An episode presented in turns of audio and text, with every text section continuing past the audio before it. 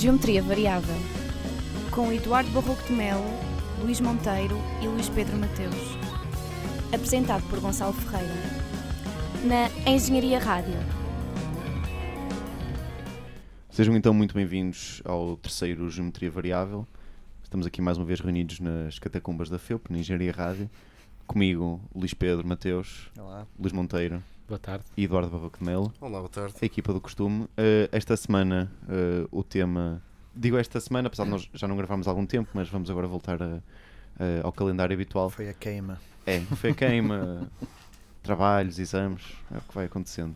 O, o tema que tem vindo a marcar a atualidade e que se prevê que ainda, que ainda esteja na boca do mundo, pelo menos na boca dos portugueses durante algum tempo, é o tema dos contratos de, de associação. Uh, Luís, passo-te a palavra. Eu rapidamente até gostaria, antes de dar a minha opinião mais, mais vincada, apresentar um bocadinho este tema em um, dois minutos para podermos abrir aqui o debate. Eu propus que se falasse deste tema porque de facto isto tem marcado a opinião pública, a discussão política em Portugal, obviamente com muitas outras temáticas que, que também têm vindo a ser discutidas, mas a verdade é que parece-me a mim que este debate sobre os contratos de associação, independentemente da opinião de cada um aqui nesta mesa e da opinião dos vários partidos e das várias sensibilidades, abriu uma discussão sobre a educação e a escola pública em Portugal, que é uma discussão que vai para além desta questão meramente administrativa dos contratos de associação, ou seja, e parece-me a mim que há dois campos muito distintos, um campo eh, que defende uma educação pública através maioritariamente de uma oferta na escola pública, ou seja, garantir que o Estado dá uma oferta de escola pública em estabelecimento público em, todos, em, em todo o território nacional, e daí, na minha opinião, e é difícil apresentar este tema de uma forma imparcial, mas da minha opinião, eh, cumprir o que é o espírito da própria Constituição, e uma visão à direita que me parece tentar abrir, através também da, da- desta questão dos, dos contratos de associação, abrir um debate eh, sobre eh, que tipo de educação pública é que nós temos em Portugal e se devemos ou não ter, digamos assim, um sistema misto onde apoiamos eh, colégios privados ou apoiamos eh, estabelecimentos de escola pública eh, e, portanto, entrar aqui com uma série de outros critérios eh, na minha opinião, alguns deles falaciosos, mas entrar aqui com uma série de outros critérios para, para haver hoje um financiamento misto ao que é o, o serviço de educação em Portugal. eh, e o debate está aberto, não é? Nós temos, por um lado, eh, uma esquerda parlamentar a apoiar uma decisão governativa eh, no que toca ao fim de 39 destes contratos de associação, ou seja, 39 colégios ou escolas privadas vão deixar de ter este contrato de associação na base de que os contratos de associação, e é isso que está na lei, servem para colmatar falhas da escola pública, ou seja, não servem para criar redundância, servem para, para, para serem financiados, se possível, quando não existe oferta pública. Eh, e, e do outro lado, uma direita que diz que, a partir do momento em que esses contratos foram assinados, eh, têm de ser cumpridos até ao fim e, portanto, com certeza que os outros intervenientes também terão as suas opiniões. Eu, para já guardo a minha, tentei ser o mais imparcial. Dentro da imparcialidade Possível, que é dentro, possível claro. neste assunto. Uh, Luís Pedro, Claro. tu vestes de amarelo? Bem, antes de mais, eh, não visto de amarelo. eh, Por princípio. Por princípio, não, não é porque eu não acho. Mais uma vez, eu tenho aqui de desalinhar ligeiramente, não tanto como tenho desalinhado noutras, noutras questões daquilo que tem sido percepcionado como a. Os nossos ouvintes de direita devem, sim. devem estar pela terceira vez escandalizados. com- Não se é que temos algum, espero que sim. eh, mas desta vez para dizer que desalinho, não, não muito, desalinho se calhar no- em algum esterismo, em algum clubismo exagerado, e se calhar é da minha condição de, de- de aluno de, de escola pública, que sempre fui. Hum, eu percebo, e, tenho, e, para outra, e para, para uma questão também ideológica, eu, eu consigo perceber eh, o, o desconforto, hum, mas não consigo perceber totalmente o argumento vindo de um ponto de vista liberal, de liberdade de escolha, que às vezes é, é muito, é muito colocado no discurso, um, a não ser que se esteja a fazer uma defesa de um, de um mal menor, que é, é, é, a única forma como eu consigo entender uma defesa acérrima dos contratos de associação e destes casos que têm estado mais na ordem do dia, ou seja, uh, uma defesa pelo, pelo mal menor. E, e, o que é que eu quero dizer com isto? Um, se o debate fosse entre a rede, pá, entre a rede estatal e a, e a rede pública privada, Uh, em que ambas tivessem uh, autonomia local, uma liberdade de escolha uh, limitada, que é aquilo que são os contratos de, de associação, ou aquilo que às vezes a, a, direita mais liberal gosta de, de, advogar e defender, e a JP por acaso tem, tem defendido isso ao longo dos últimos anos, que é um sistema de cheque-ensino, e aí sim com uma liberdade uh, quase ilimitado de escolha uh, e a rede pública e a estatal e a privada a competir por alunos, uh, eh, um, aí sim, aí sim, se fossem essas duas opções em cima da mesa, não haveria dúvidas nenhumas que, que, que haveria uma hipocrisia clara neste, neste argumento da liberdade de escolha, porque a liberdade de escolha, como, a esquerda, como alguma esquerda tem, tem corretamente apontado, não devia estar totalmente dependente então de, de, de destas verbas, eh, ou seja, a pessoa devia ter a liberdade de escolher por um ou por outro. Não, precisava do, não precisaria do dinheiro dos contribuintes para, para sustentar a sua, a sua liberdade de escolha. Mas não é isto que está.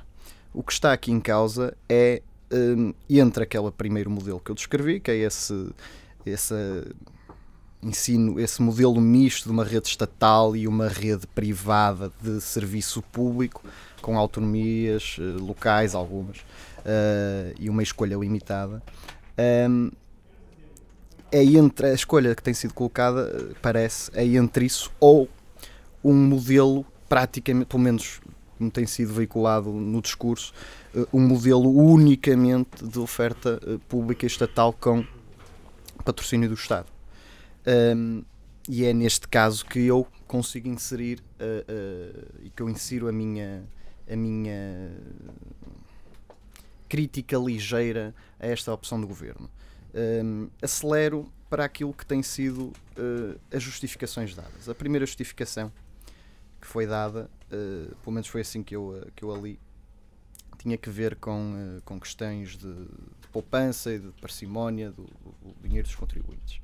Um, parece que estarão, estarão em causa com estes cancelamentos de contratos eh, qualquer coisa à volta de, 24 milhões de euros, assim, algo à volta, de, algo à volta deste, desta figura. Uh, eu não consigo, eu preferia, preferia que da parte do governo, atenção, não queria aqui dizer que isto é, tem sido mais clara a questão ideológica, a questão de princípio por parte das bancadas parlamentares do que pela, pela voz do Primeiro-Ministro ou do, do Ministro da Educação. Eh, a conversa e a, o, a, justificação governamental tem sido muito na base da poupança e de não se estar a, aqui a onerar o contribuinte de uma forma redundante em questões em que já existem as duas, as duas ofertas. E isto não bate com a realidade quando seguir, não precisamos nos esforçar muito para pensar noutros casos paralelos uns mais ligados com a educação, outros nem, outros nem por isso. Ainda há bocado, por acaso, antes de começar o, o programa, até, até, se mencionou uma, um desses exemplos, os, os, programas de doutoramento e mestrado uh, que há por aí. Uh, oferecer a alunos estrangeiros, não só portugueses, estrangeiros, uh, o governo português oferece, através do seu orçamento de Estado, uh, oportunidades de estudo lá fora, em universidades americanas, portanto, com propinas também absurdas. Isto também é, de certa forma, um contrato de associação, mas uh, aqui também há grandes valores de poupança que ninguém, não é espero que não seja por eu agora falar, que se lembrem subitamente também os ir, também os ir cortar mas para dizer que existe tanta coisa e, tanto, e tanta despesa. Há pacotes de modernização, por exemplo, para o, para o setor do táxi, para, na volta de 17 milhões.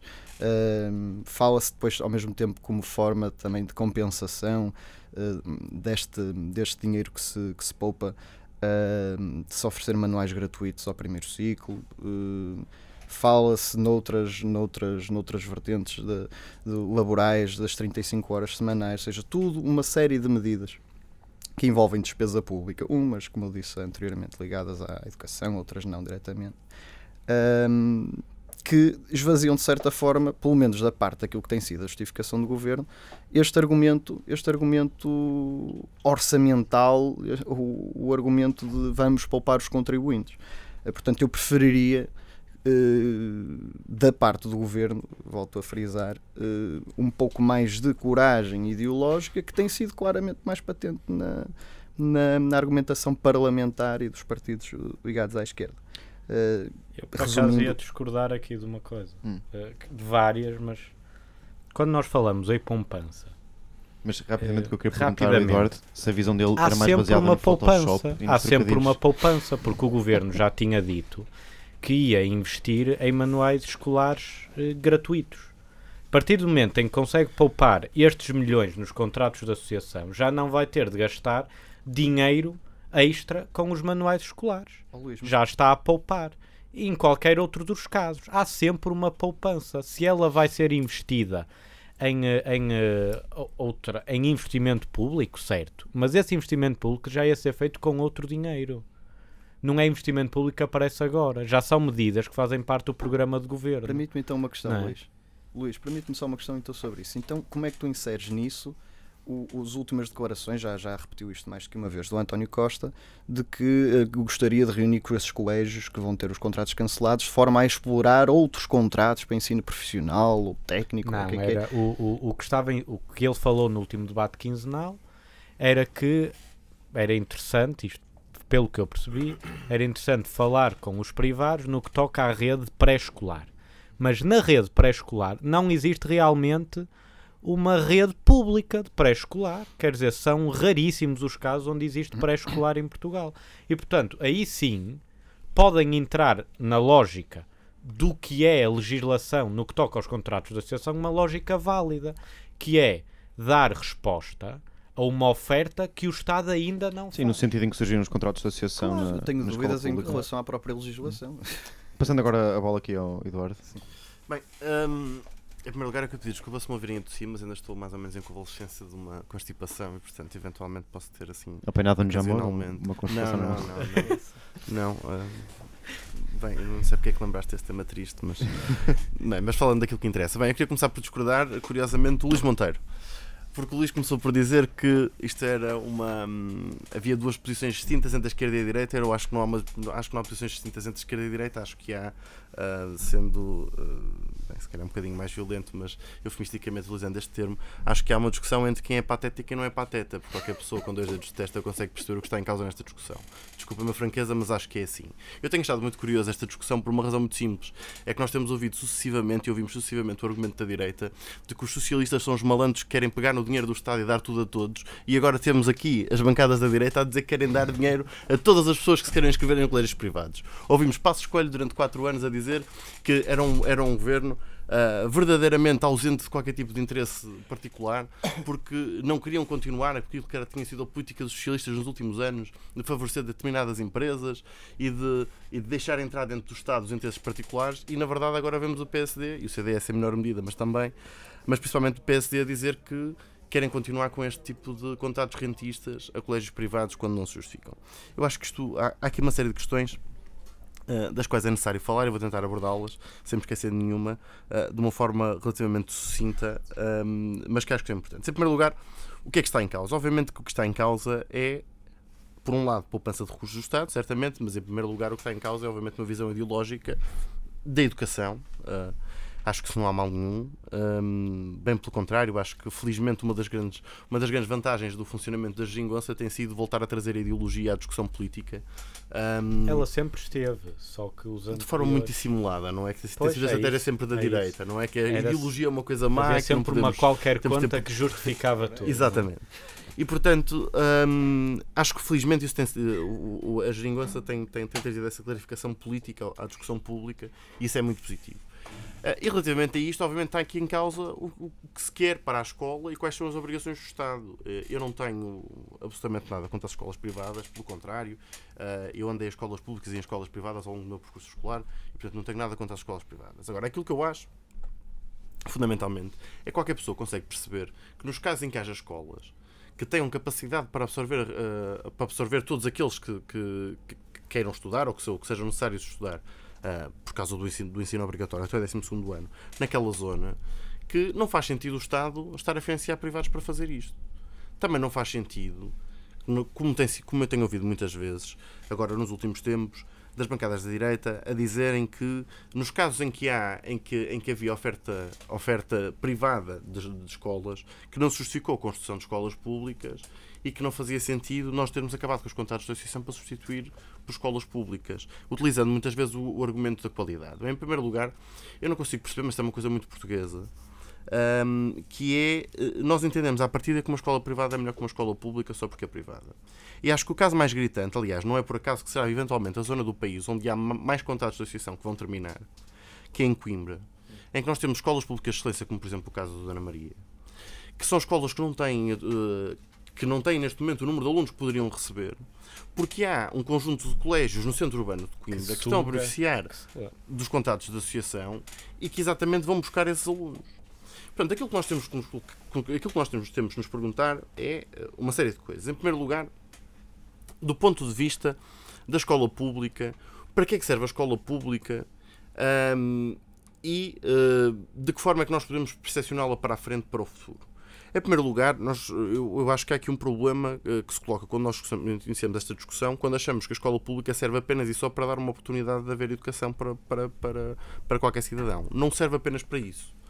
Na verdade, e é por isso que apesar de haver algumas discussões e apesar de mesmo este governo ter aberto aqui a possibilidade de haver até 25% dos currículos que sejam escolhidos em função do, da, da, da, escola ou do agrupamento escolar, a verdade é que a escola pública tem, eh, para além de dar a possibilidade de se estudar, tem um papel uniformizador. Uniformizador, uniformizador não no sentido negativo, não no sentido de formatar os cidadãos, como é óbvio, mas no sentido de permitir que haja igualdade de oportunidades a qualquer pessoa, independentemente de estar a estudar em Porto Alegre ou no centro do Porto. O que significa que o, que o Ministério da Educação tem esse papel importante, que é, em primeiro lugar, de regular o setor, de permitir que os programas sejam iguais para todos e de permitir que haja capacidade instalada em qualquer escola, em qualquer ponto do território nacional, que possa ter exatamente as mesmas oportunidades de aprender as mesmas coisas e da mesma forma, independentemente da sua condição socioeconómica ou do território em que se encontram. E isso é uma coisa que é importante também para se dizer neste debate e que tem sido um argumento que me parece ter sido descurado, que é o papel da escola pública também como uh, tradutora da igualdade de oportunidades. Depois parece-me que hum, tem sido curioso perceber aquilo que tem sido os malabarismos da direita para defender esta, para defender esta posição. Uh, já temos ouvido tudo. Esta discussão sobre a liberdade de escolha é uma discussão que, na verdade, esconde, esconde a verdadeira discussão que a direita queria ter, que era a discussão sobre, em primeiro lugar, as free schools e, em segundo lugar, sobre o cheque ensino. Eu acho que nós devemos debater qualquer assunto que se queira debater no espaço público. E eu acho que se esta discussão for uma discussão importante para a sociedade portuguesa, nós devemos discuti-la. Aquilo que me chateia um pouco é que nós estejamos a discutir um assunto como se estivéssemos a discutir outro. É bem encapotado, não é? Exatamente. E isso parece-me que não, não favorece o debate. É óbvio que eu consigo perceber o argumento, ou o argumento não, porque não há argumento, mas a estratégia de querer discutir a liberdade de escolha de, de, escola utilizando os contatos de associação. E isso é muito claro, porque nós sabemos que não há nenhuma experiência no mundo em que se tenha tentado instalar free schools ou que se tenha tentado instalar um cheque ensino em que se tenha traduzido em resultados positivos. Bem pelo contrário, não há nenhuma experiência, e aliás, há uma fundação, fundada pelo Milton Friedman, que já há largos anos que é responsável por ajudar a espalhar esta boa nova e tentar implementar o cheque ensino em diversas partes do mundo. Nenhuma dessas experiências resultou. E, portanto, eu percebo que a direita tem algum receio, de, apesar de querer iniciar esta discussão, de o fazer de forma séria. Aliás, vimos isso no último governo, quando Nuno Crato quis fazer isso e depois se viu obrigado a recuar, a recuar porque rapidamente a sociedade civil se insurgiu contra essa possibilidade. E, portanto, aquilo que me parece hoje em dia é que se a direita portuguesa quer discutir de facto outros modelos de oferta pública ou privada de educação, que nós devemos fazê-lo, mas tendo uma discussão séria, que é uma coisa que não está a acontecer.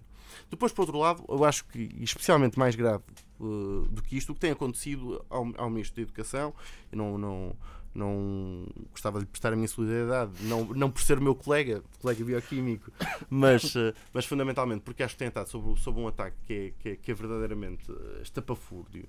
Eh, nós, ultimamente, parece-me que, eu tenho que reconhecer, já, já falámos um pouco sobre isto, o CDS tem, apesar de tudo, tido uma postura um pouco mais correta e tem procurado fazer a oposição nestes seis meses do governo.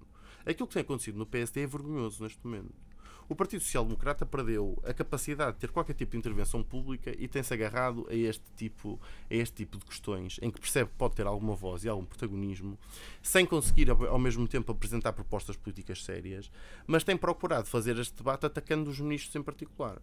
Aquilo que tem acontecido com o ministro Tiago Brandão Rodrigues é uh, indigno de uma democracia que, devia estar madura como a democracia portuguesa. Em primeiro lugar, aquilo que aconteceu com o ex-primeiro-ministro, que levanta suspeitas que não se sabe fundadas em quê, sobre aquilo que podia ser a idoneidade ou do, do comportamento do, do, do ministro Tiago Brandão Rodrigues. Aquilo que tem acontecido e aconteceu ainda hoje com um, um comunicado e um, e um cartaz verdadeiramente vergonhoso produzido pela Juventude Social Democrata, em que compara o Mário Nogueira ao Stalin uh, e que faz dele um puppet master do, do, não me estou a lembrar do nome em português do, do Tiago Brandão Rodrigues é também vergonhoso. E aquilo que me parece é que nós de uma vez por todas temos que começar a deixar, em primeiro lugar, dizemos perceber uma coisa. Uh, há uma discussão uh, que há muitos anos se arrasta, que é o julgamento público do Mário Nogueira e das motivações do Mário Nogueira. Eu acho que é estranhíssimo que a direita portuguesa faça uh, do Mário Nogueira, em primeiro lugar, este Stalin, e em segundo lugar, um inimigo público número um. Em primeiro lugar, porque se há sindicato no qual há muita gente de direita, é na FENPROF. Infelizmente, os sindicatos de professores são dos sindicatos que mais pessoas de direita têm organizados e nós vimos isso nos últimos quatro anos. Ninguém viu Ninguém viu os sindicatos na rua, como se viu contra o governo de José Sócrates, por exemplo, quando foram despedidos 28 mil professores. Ninguém viu a FENPROF na rua da mesma maneira.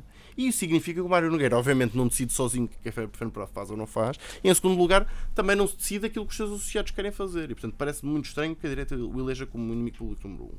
Mas mais do que isso, que em primeiro lugar se vilipendia a atividade sindical, da forma como se tem feito, e em segundo lugar, que se entenda que pelo facto de haver um Ministro da Educação que felizmente faz o contrário do que fez no Necrato e que felizmente tem uma política de educação de esquerda, como deve ter num governo apoiado por esquerdas, que esse possa ser resultado dele ser maniatado por um sindicato. Quer dizer, parece-me inconcebível que isto aconteça. Parece-me que nós estamos mais uma vez a recorrer à, à pequena política na falta, na falta de argumentos e eu felizmente Uh, para terminar, como comecei, eu acho que de facto esta discussão, apesar de ser ideológica, é fundamentalmente uma discussão entre quem quer ser sério e quem não quer ser sério, ou entre quem quer ser pateta ou não ser pateta. Uh, bem, não sei se mais algum de vocês quer uh, claro, deixar mais alguma nota sobre isto. deixar aqui mais umas Pedia só que fossem sucintos. Sim, vou tentar. Porque mais tempo para falar. Bem, eu nem, nem sequer vou, vou, vou dar muito tempo à apreciação de, de patetice ou, ou, o que é que é, ou o que é que não é patetice. Acho que há argumentos, eh, como, como eu disse na minha primeira intervenção, uh, há argumentos a favor uh, que podem ser acolhidos e há argumentos contra que podem ser acolhidos.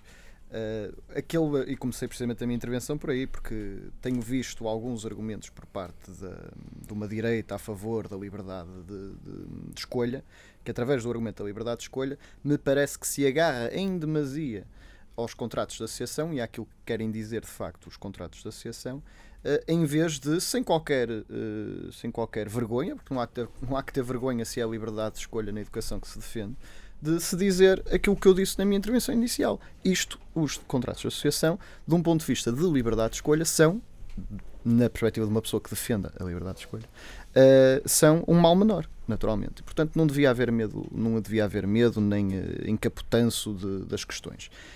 Um, depois dizer se há rentismo nas escolas privadas nestes casos? Claro que há. Claro que há.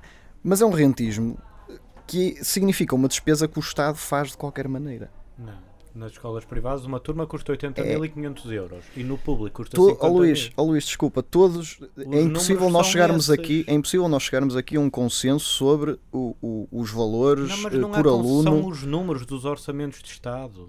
Oh Luís, os mas, números por turmas gastos numa escola pública e numa podes... escola privada, a diferença é entre 80.500 euros ou 50 mil euros. São esses os números dos orçamentos de Estado da direita. Certo. Nós não estamos a falar pá, nós não estamos a ter uma conversa fluida em que tudo pode ser uma coisa e o seu contrário. Há números em cima da mesa.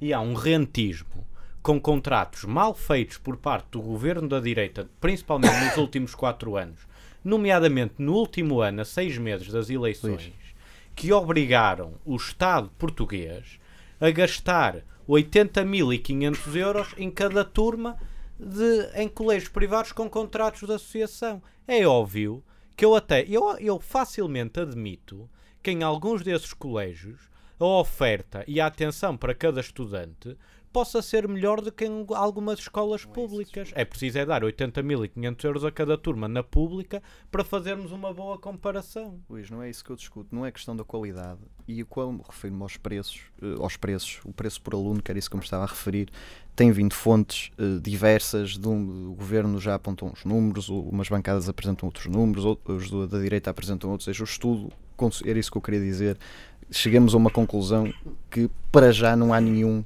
não há nenhum que venha a arrumar todos os outros. Já se diz que se o Estado apostasse mais em contratos de associação, que se poupava mais por cabeça de aluno, outros dizem que se, que se apostar mais na escola pública e estatal de qualidade, que se poupa mais. Portanto, o que eu tenho visto é, é uma, uma, uma disparidade de, de, estudos e, portanto, não consigo ter uma, uma opinião uh, conclusiva sobre esse tema. Agora, o que me parece é que os contratos de associação são a única liberdade, são a única forma de liberdade e concorrência atualmente existente, garantida pelo Estado. E aqui, por isso é que eu volto aqui um bocadinho atrás, numa nota aqui que, que deixei sobre a legislação. A legislação deixa-me dúvidas. Eu tive lá durante imenso tempo, quando, quando este tema rebentou, porque me quis, me quis informar. Eu, eu fui ao Estatuto do, do Ensino Particular e Cooperativo e, de facto, como está escrito, não ajuda à interpretação daquilo que deve ser o papel do Estado. Porque diz no capítulo 2, secção 1, que é atribuições e competências do Estado no Estatuto do Ensino Particular e Cooperativo. O artigo 5 atribuições do Estado. Cabe ao Estado, no domínio do ensino particular e cooperativo de nível não superior, dois pontos. A. Garantir a liberdade de criação e de funcionamento de estabelecimentos de ensino particular e cooperativo, sim senhor. Ponto B. Garantir a qualidade pedagógica e científica do ensino, a função reguladora, muito bem. C. O ponto C para mim, que li, é, é, eu acho que está o ponto toda a discórdia. Apoiar o acesso das famílias às escolas particulares e cooperativas no âmbito da livre escolha. Ou seja, no Estatuto do Ensino Particular e Cooperativo diz que faz parte da ação do Estado, das atribuições e competências do Estado, apoiar o acesso das famílias. O que é apoiar? O que é que o Estado, como é que o Estado pode apoiar o acesso das famílias às escolas particulares e cooperativas? Aqui é que eu vejo de facto aquilo que Mas é. Isso pode, isso pode, utilizando a figura que o António Costa já explicou também, certo. que é do apoio direto das famílias em função de, da captação dos seus rendimentos. Certo, mas há aqui um debate, é concordemos que há aqui um debate que não é preto ou branco, mas concordemos que, mesmo de um ponto de vista daquilo que são regulamentos e, e leis, eu tenho visto muitas vezes o argumento da lei, porque está contra a lei, está contra a lei, e eu não, sou jurista. Isso nada tem a ver com os contratos que... de associação. Desculpa, eu acho que não. Tem. Não, os contratos de associação estão acima de qualquer estatuto, seja do público, seja do privado. Os contratos de associação é um tipo de contratualização de uma instância pública com uma qualquer instância Sim. privada e é muito claro naquilo que diz. Só pode haver contrato de associação com escolas privadas onde não houver oferta pública. Foi, esse, um o, lança, foi esse o lançamento do concurso. E o governo não quis cumprir o próprio concurso que tinha lançado.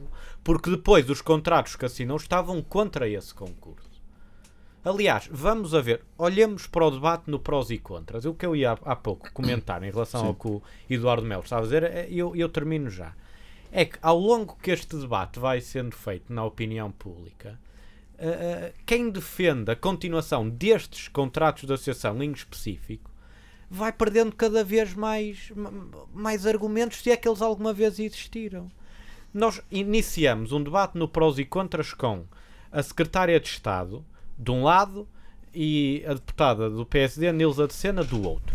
E com outros intervenientes nos primeiros 5 minutos do, do, prós e contras, eu desliguei a televisão porque já estava resolvido. Foi o próprio Ministério de Nuno Crato a dizer, a, em resposta ao Tribunal de Contas, de que os contratos de associação nada tinham a ver com a liberdade de escolha. Era para resolver uma lacuna da oferta pública. Está escrito num documento assinado por Nuno Crato pelos serviços do Ministério a quando da governação de direita. Quer dizer, É preciso mais provas em cima da mesa. Mas é coerente com Não, aquilo é que esse uma- Ministério tentou fazer. É coerente com aquilo que o Nuno Carato tentou fazer. O Nuno Ah, mas Carato foi a última pessoa, de facto, a tentar em Portugal Ah, falar ah. e introduzir o cheque ensino. Portanto, não essa não posição é coerente conseguiu, com a posição não do Nuno conseguiu, mas a própria alteração que se fez ao Estatuto do Ensino Privado em 2012 ou 2013 ia nesse sentido. Exatamente, exatamente. Essa é que é a porta aberta, porque é que hoje a direita se agarra à questão do Estatuto do Ensino Privado? Porque foi exatamente Nuno Crato que abriu a possibilidade que não naquele ano, mas nos próximos, esta discussão fosse aberta. E há realmente um choque entre o que é um Estatuto do Ensino Privado que não bate certo com a Lei Geral da República Portuguesa. Os contratos de associação não se podem encaixar naquele Mas, Estatuto. mas está no Diário da República. Há que rever isso. Sim, então. é, está no Diário da República como estão os estatutos da Certo. Engenharia Rádio. É verdade. Daí a Engenharia Rádio poder fazer um contrato de associação, também vai um Mas não foram as escolas privadas que fizeram que meteram aquilo no Diário da República. Não, as escolas privadas aproveitaram As entidades públicas. as escolas privadas aproveitaram-se eh, do favorecimento que o governo da direita aí umas publicou ideias para. Sim, eu queria dizer duas coisas muito rapidamente. Que é uma sobre esta questão que o que Luís Monteiro levantou, obviamente, e que me parece importante, que é qualquer pessoa que conheça minimamente o setor da educação e que esteja mais ou menos por dentro deste tema, sabe eh, qual foi a missão para a qual Nuno Crato foi levado para o governo do PSD. Qualquer pessoa que conheça minimamente o setor da educação sabe que o Nuno Crato foi para Ministro da Educação única e exclusivamente com o interesse A de ajudar a liberalizar o setor da educação e ajudar E a mim E ajudar- e Ele disse que ajudar- desmantelar o Ministério e não desmantelou. Exatamente. E portanto, qualquer pessoa sabe aquilo que o Nuno Crato tentou fazer. O problema é que o Nuno Crato falhou miseravelmente.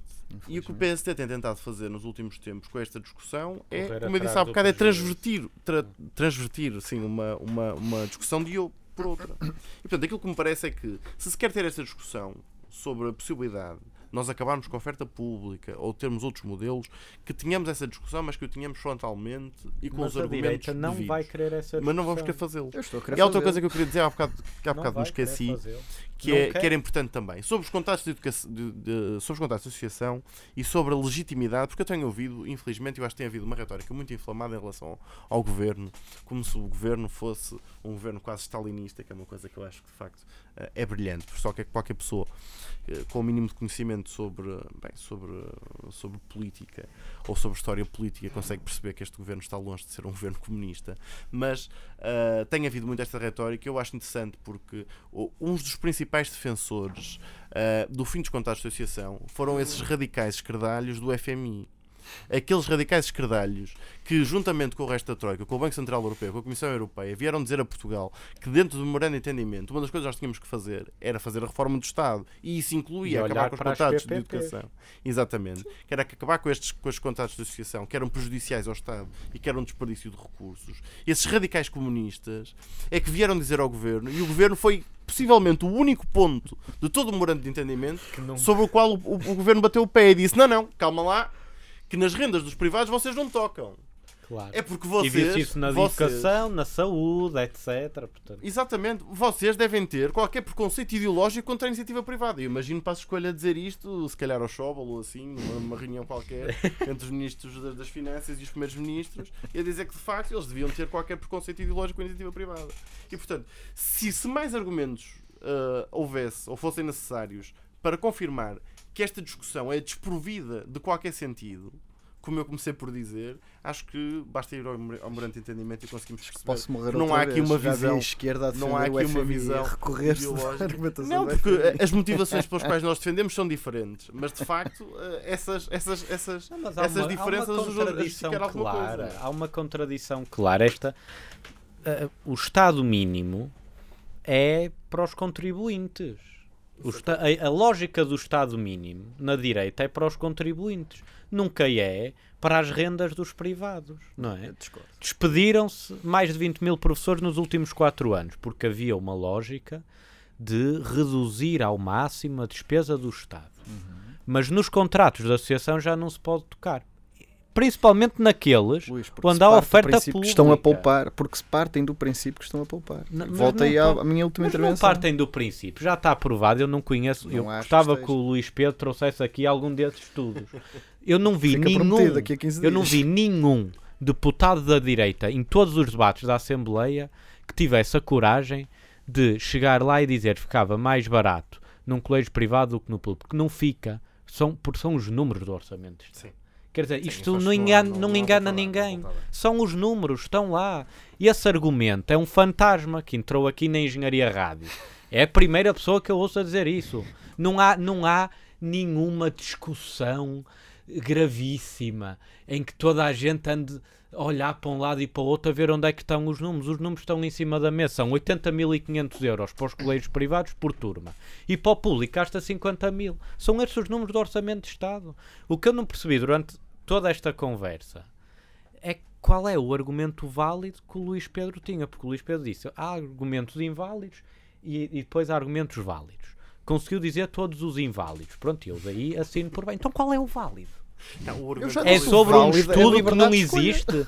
É a sobre única um- liberdade de mas escolha é- atualmente possível. Mas, mas não é sequer sobre liberdade de escolha. É, é. o pró, é, é, é a própria, é, foi o próprio governo da direita a admitir que isto não tem nada a ver com Mas, liberdade ó, Luís, o mas se o governo de válido direita na o- altura não o considerava, não me impede a mim de o querer considerar agora. Pronto, mas Eu ainda tenho é- a, é a minha cabeça e na minha cabeça, não é a Claro, não, mas, da é, mas aqui não é a opinião de cada um. Aqui está o Luís Pedro, não está o João a dizer Almeida. que iam separar irmãos e eu Exato. dizer, trata-se de vida de uma pessoas. lágrima. Aqui está o Luís Pedro, não. Caiu-me uma lágrima aí. eu- aí achei, pronto, de facto, Claro. este homem ganhou aqui a discussão. Bem, está visto que este tema ainda, ainda vai aqui eh, ser objeto de grande discussão pelas semanas vindouras. Prolongamento. É, eh, Vejam-se munidos dos, eh, dos papéis que quiserem agora para as próximas. Virei. Vou para procurar os este debates. estudo. Virei. Deve ser da- feito pela, por um aquela outro. agência que também analisou a FCT nos últimos anos e quis Ó Luís, fechar eu vou trazer para um lado metade e dos outro. centros de garanto. Deve pá. ser a mesma. Não sei. Bom, é. eh, agora, pronto, como já, a hora já vai avançada e nós hoje queremos cumprir um bocadinho mais de calendário. Sim. Lu- Luís Pedro, passo-te a palavra, se calhar, para. Que queres dar uma nota muito rápida sobre a Caixa Geral de Depósitos. Rapidíssima, porque foi, salvo erro, no nosso primeiro programa, no nosso segundo programa, que, que tivemos a falar o- ligeiramente sobre o Banif e eu tinha deixado a chega muito, muito, muito tímida até de, de termos um pouco de, de, de refreio na, nas nossas, nas nossas cavalgadas anti-privado e a banca privada só nos só custa dinheiro aos contribuintes, isto tem que acabar. E eu subscrevi, eh, subscrevo essa, essa posição e essa preocupação, eh, mas até de uma forma um pouco mais, mais radical, que, que na altura dei, dei aso à minha convicção de que os bancos privados, como qualquer outro estabelecimento, devem ser permitidos uh, seguir devido processo de falência, não terem um manto sagrado, que agora está na moda esse termo, não terem um manto sagrado de infalibilidade uh, garantido sempre pelos, pelos, pelos, pelos contribuintes. Uh, e agora dizer que estamos aqui com, com o caso da, da Caixa Geral de Depósitos, que serve também de, de contraponto a isto. Ou seja, não é só um problema da banca privada, a própria banca estatal, a própria banca estatal, a própria banca estatal, a banca pública também, também comporta custos para os contribuintes, seja por uh, má gestão ou, uh, ou, investimentos falhados, seja por uh, porque os governos pedem a esse próprio banco público para intervir de certa forma na banca privada. Mas o que é certo é que novos fora nada e quem é que fica também com o custo? É o contribuinte, mais uma vez. Portanto, a banca pública não é, não me parece a mim pelo menos, ser uma garantia uh, absoluta de, de, de, de poupança do, do, bolso do contribuinte quando se trata de resgatar o sistema financeiro ou dar-lhe solvabilidade. Eu já tinha saudades do CDS, Partido do Contribuinte. eu sempre fui. É, Eu, queria, eu, queria dizer, eu antes de mais sou partido de mim próprio. Pá. Eu, eu defendo-me sempre a mim mesmo. o verdadeiro defensor da liberdade total, individual. Não, eu queria dizer algumas coisas sobre a Caixa porque já estava a ver o que, é que o, que, é que o Luís Pedro ia dizer Era sobre previsível. isto e, uh, e, uh, e gostava de falar sobre isto. Quer dizer, o problema que nós temos aqui é um problema mais, ou menos, mais, mais uma vez ideológico. Porque aquilo que se passou com a Caixa Geral de Depósitos, ao contrário da banca privada, foi que a Caixa Geral de Depósitos não necessitou, não necessitou de dinheiro para fazer face a dificuldades financeiras da própria Caixa. Aquilo que aconteceu foi um empréstimo dentro daquilo que foi a parte do, do dinheiro que nos veio com o resgate para a recapitalização da banca. Uh, foi injetado dinheiro na Caixa porque houve alterações por parte do Banco Central Europeu relativamente aos rácios de capital que os bancos tinham que cumprir e isso levou à necessidade de injetar dinheiro na Caixa para poder cumprir as novas exigências de regulação do Banco Central Europeu. O que é bastante diferente daquilo que aconteceu com a banca privada, em que foi necessário injetar dinheiro porque, porque os bancos estavam em risco de falência. Agora, aquilo que acontece, e isso sim é a parte ideológica da questão, é que, como é óbvio, sendo, sendo a Caixa Geral de Depósitos um banco público, aquilo que faria que tinha, tinha feito sentido à data seria não ter havido um empréstimo do Estado português à Caixa Geral de Depósitos, mas, mas tendo em conta que o Estado é o acionista maioritário da Caixa Geral de Depósitos, ou o único, que injetasse uh, esse dinheiro como um aumento de capital, como se faz em qualquer banco privado. Aquilo que acontece neste momento é que nós vamos ter que injetar dinheiro na Caixa Geral de Depósitos para a Caixa Geral de Depósitos pagar um empréstimo ao Estado português. Isto não faz sentido absolutamente nenhum. Agora, porquê que isto aconteceu? Isto aconteceu porque, se vocês bem se recordam, quando o governo de Passos Coelho tomou posse, uma das possibilidades que se abriu naquela senda de privatizações gigante que se fez nos últimos quatro anos, que foi maior do que qualquer outra desde, desde 25 de Abril, foi que se permitiu começar a discussão sobre a possibilidade de se privatizar a Caixa Geral de Depósitos e, portanto, de acabar com a banca portuguesa. Agora, aquilo que até um governo radicalmente liberal, como foi o de Passos Coelho, percebeu foi que sem a Caixa Geral de Depósitos, sem um banco público, nós perdíamos qualquer possibilidade de intervir na banca. E foi isso que travou a privatização da Caixa.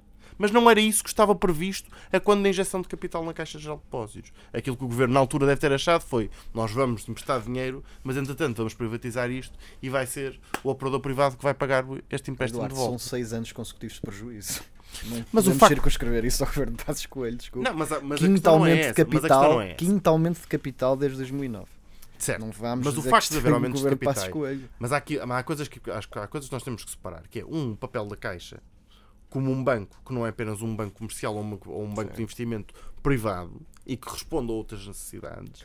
E em segundo lugar, aquilo que é o problema neste momento da Caixa. O problema neste momento da Caixa foi esse. Foi o problema de nós termos emprestado dinheiro que a Caixa não poderia devolver, como é óbvio e que neste momento vamos ter que voltar a, emprestar, ah, vamos ter que voltar a investir na Caixa para a Caixa nos devolver o dinheiro que nós parte, emprestamos. É uma parte do bolo. É uma parte, é a parte tua, considerável percebo, deste, deste bolo. Lógica, o problema é este, é, é, a parte considerável deste bolo. Para, então nós não, podemos, não, não nos podemos esquecer, obviamente, daquilo que foi o aumento de pressão sobre a Caixa de Depósitos com uh, as falências dos bancos privados que tivemos nos últimos tempos, não é?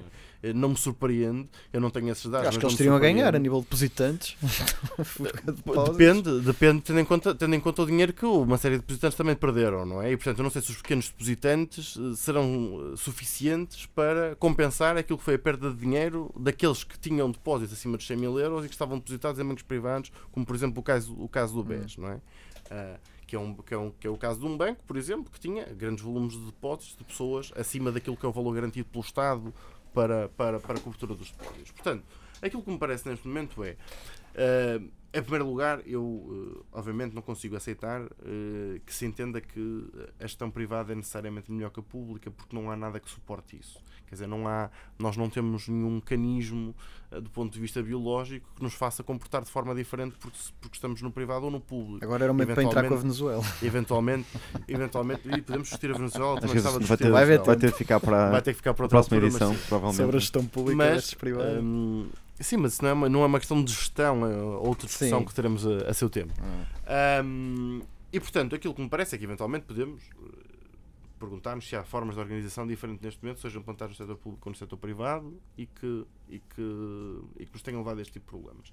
Agora, o problema, isso sim, isso é que me chateia, é que a Caixa de Depósitos tem sido uh, alvo de uma, de uma atenção grande em Portugal e de uma tentação grande para a privatização em Portugal, que me parece que nos retirará o último instrumento que nós temos de, de, de mexer na banca.